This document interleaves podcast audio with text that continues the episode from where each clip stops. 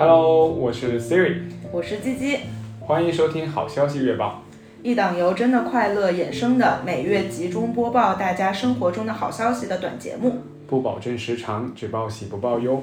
我们希望能和大家一起庆祝生活向前迈进的每一步。请查收2022年横跨 Q3 和 Q4 两个季度的好消息月报。随着年龄渐长，和身体有关的快乐明显多了起来。不论是终于治好了病，还是虚惊一场，都值得大大庆祝。Rosie 终于戴上了牙套。福气男孩国庆的时候打球受伤导致的腰疼腿疼终于痊愈了。匿名听众在医院两天连看了四个科，虽然有些小毛病，但发现身体还是挺健康的。卡妈妈半年前检查出强直性脊柱炎的指标是阳性，不过现在医生终于确认她并没有得病。Joe 烂了一个后青春期的下巴，随着年过三十，居然好了，整张脸因为大龄去油祛痘成功，焕发着第二春，不知道该开心还是难过。Lorena 养病期间，终于有时间在短期内看完了两本书，并且在手术过了一个半月后，终于可以浅浅的吃一些微辣的食物了。在裁员狂潮下，能保住一份还过得去的工作，并从中获得些什么，足以称得上是好消息了。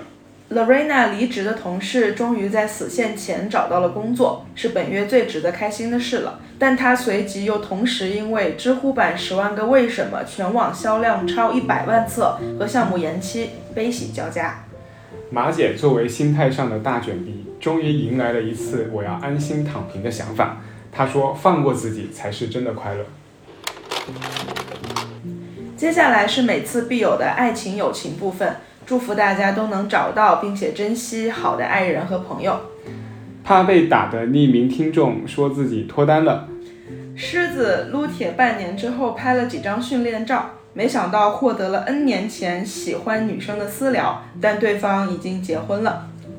John 的北京健康宝弹窗三终于解了，他的异地恋又看到了曙光。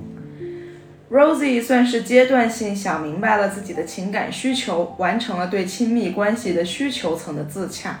福气男孩见到了很久没见的鸡鸡和 Siri，吃到了相约人家的佳作好菜，还给鸡鸡送了生日礼物，入选了他的朋友圈 Best 六。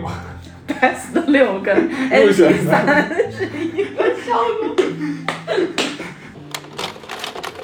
还有非常多很难归类，但在连日常出行都很困难的当下，显得宝贵的各式各样的好消息，也非常值得和大家分享。罗伊娜说，她终于实现了说走就走的大同石窟游，七月周末逃离北京计划又一次继续，看到了应县木塔，她的羊了个羊也通过了第二关，还去了期待许久的来金宇轩茶馆。无意中误入了中山公园相亲角，发现了更大的世界，算是快乐之余的新惊喜吧。明天去秋游，说他专升本上岸了，圆满了高中没能完成的愿望。唯一的遗憾是他离他的十八岁已经太远了。柿子说他看了《子弹列车》后，对商业片重新有了信心，并且他发现自己已经在豆瓣标记了超过一千部的已看过的电影。Rosie 拿到了驾照，然后一个人上路去海边兜风，get 了中年男人爱待在车里的快乐。同时，他也在北京入冬的时候跑去了气候最适合自己的深圳，又及时回了趟长沙，得到了很大的安全感。还有若干位不愿意留名的听众也悄悄写下了自己的好消息。有位朋友买盲盒直接端盒，每天拆一个。有位朋友看到了一个新乐队的组成和首秀，甚至在首秀前几天，这个乐队连名字都还没有。有位朋友时隔七年换了一个理发师，毫无二话的要给他剪一直不敢剪的一刀切，虽然还要续发几个月才能到足够的长度。有位朋友在胡同的露台上看着晚霞过了自己的生日。还有位朋友买了房，到时候他就可以养猫了。以上就是横跨 Q 三和 Q 四两个季度的好消息月报的全部内容。但 Q 四还有两个月，期待收到大家更多的好消息。